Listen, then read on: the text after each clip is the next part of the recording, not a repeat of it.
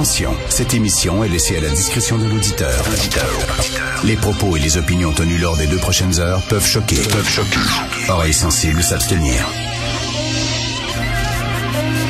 Richard Martineau. Martino. Un animateur pas comme les autres.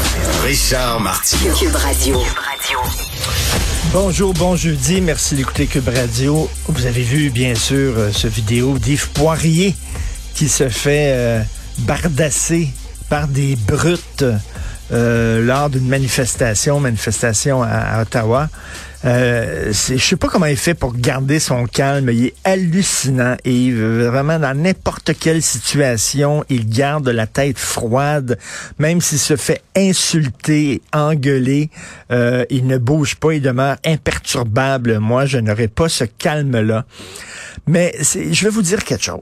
Encore ce matin, j'ouvrais mon, je regardais mon messenger, puis je recevais encore des menaces, puis des lettres de bêtises, et ma blonde en reçoit régulièrement. Et tous les journalistes, on en reçoit régulièrement. Je vais vous dire quelque chose que les journalistes ne diront pas, la plupart des journalistes diront pas parce qu'on veut pas paraître snob, on veut pas paraître hautain, méprisant, puis tout ça. Mais euh, il y a beaucoup, beaucoup de gens qui nous écrivent, c'est bourré de fautes. Ils ont aucun argument. C'est vraiment, là, on dirait que c'est la vengeance des gens qui sont peu éduqués. Puis euh, soudainement, ils veulent avoir un droit de parole, puis ils font la leçon à tout le monde, puis t'engueulent, puis tu regardes c'est rien, va chier, même va chier, ils sont même pas capables de l'écrire en bon français. C'est écrit tout croche. C'est ils ont aucun argumentaire, ils ont pas d'idée, etc. C'est rien que des insultes. Tabarnouche qu'il y a des gens frustrés dans notre société. Moi, j'ai jamais vu un tel niveau d'agressivité dans les messages. Jamais. Dirait que tout le monde, il y, a- un quant à soi, il y a comme des barrières qu'on avait, puis bon, pour vivre en société, tu as certaines barrières, puis tout ça, mais là, soudainement, l'anonymat que te donne, que te permet d'avoir euh, euh, les médias sociaux, soudainement, les barrières, paf, pètent et all hell broke loose. Les gens se mettent à vomir des insultes que jamais peut-être ils ne te diraient en pleine face, mais là, parce que s'ils sont derrière un clavier, ça part dans tous sens du côté. Bref, moi, je n'ai jamais vu de toute ma vie euh, un tel niveau d'agressivité dans les messages. Calmez-vous le pompon, tout le monde. Concernant la loi euh, des mesures d'urgence qui a, été... Et là, je veux pas euh, absolument pas pleurer sur le sort des manifestants, mais tu sais, c'est une loi, là. C'est le plus gros bâton que tu peux sortir. C'est le plus gros bâton qu'un gouvernement peut sortir. Tu peux pas aller plus haut que ça. Alors là, c'est le genre de loi que tu, que tu sors, que tu adoptes lorsque la sécurité du pays est en jeu. Quand vraiment, il y a des gens qui ils prennent d'assaut le Parlement, là, un peu comme euh, ça s'est passé euh, aux États-Unis le 6 janvier. Donc, mettons, il y a des gens armés qui prennent d'assaut le Parlement, puis etc. Là, il y a vraiment une menace pour la sécurité de tous les Canadiens. Mais là, vraiment, est-ce que c'était vraiment la loi qu'il fallait sortir? On dirait que le gouvernement, il a rien fait, il a rien fait, il a rien fait, il a rien fait. Puis là, paf, il sort le plus gros bâton de sa boîte d'outils. Mais tu commences par le petit bâton, après ça, tu montes, puis tu dis, ils ont rien foutu. Et là, tout le monde a retombé sa tomate en disant, mais vous êtes complètement impuissant, impotent, vous ne faites strictement rien, il n'y a aucune autorité au Canada. Où est le premier ministre? Puis là, c'est comme, ah, tu sais, passif-agressif. Tu pars de zéro à 100. Poum! Là, il sort là. Puis en même temps, OK, tu as sorti ton plus gros bâton. Mais là, qu'est-ce qui se passe, là? Euh, les manifestants à Ottawa narguent, continuent de narguer le gouvernement, ils prennent le, papier qu'ils ont reçu, puis ils le déchirent, puis ils disent aux journalistes, on s'en fout, nous autres, on reste ici, tout ça. Mais il va faire quoi, le gouvernement? C'est bien beau sortir ton bâton, mais à un moment donné, quand tu sors un bâton comme ça, il faut que tu sois prêt à l'utiliser, sinon c'est ridicule. Il faut qu'il y ait des conséquences. Sinon, à quoi ça sert? Je reviens tout le temps à la maman de caillou. C'est ça, à quoi ça sert? Il y a une pâtissière, une pâtissière de Saguenay, là, vous le savez, là, elle respectait, elle respectait pas les consignes. Elle a reçu aucune contravention Pourtant, c'est facile. On connaît son adresse. C'est pas une femme armée, là. Elle n'a pas un arsenal, elle n'a pas un gros camion, elle n'a pas des tatouages, puis tout ça. C'est une petite pâtissière, là. Alors, elle n'a même pas eu de contravention. Donc, à quoi ça sert de montrer des dents puis de dire là, là, on va être fâché, on va être fâché si tu ne, tu ne bouges pas?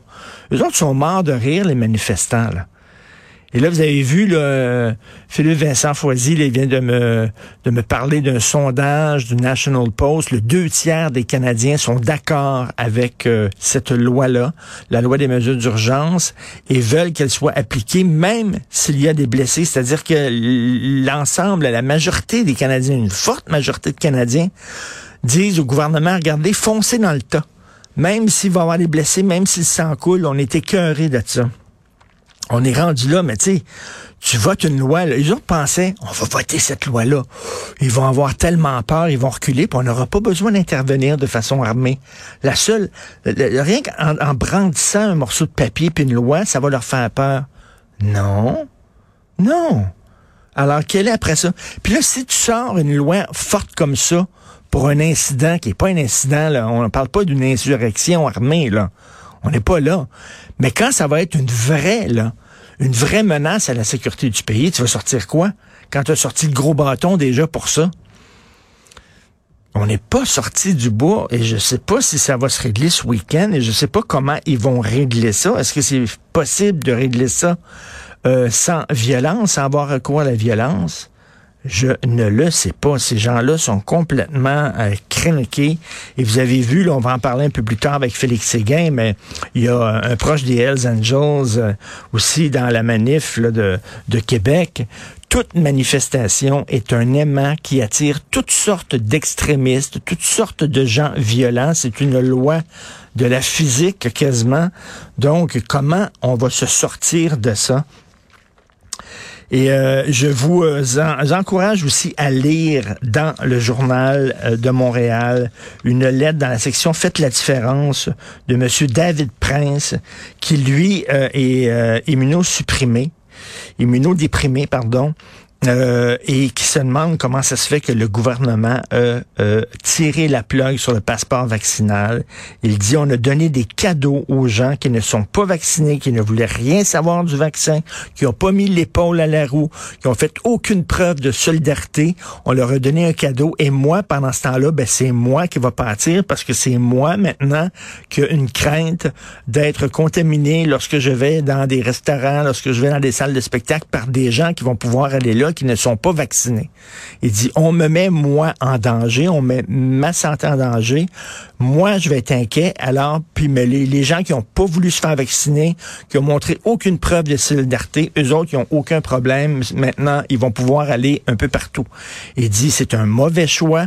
Et euh, hier, je parlais hein, à un chroniqueur de l'émission qui est euh, pour les manifestants, qui est contre qui est contre toute forme de, de consignes sanitaires et tout ça, euh, Jérôme Blanchet-Gravel, et jamais, jamais je l'ai entendu parler, euh, je l'ai entendu dire, ben là, il faut se montrer solidaire des victimes du délestage. Hein. Il y a des gens qui sont victimes du délestage. Il y a quoi? 160, 125 000 chirurgies qui ont été reportées au cours des deux dernières années. 125 000 chirurgies. Puis euh, il me parlait, puis il y avait aucune empathie pour ces gens-là je sais pas, il me semble qu'on a un devoir de solidarité envers ces gens-là. Bref, c'est une lettre très euh, importante et intéressante à lire dans le journal de Montréal aujourd'hui.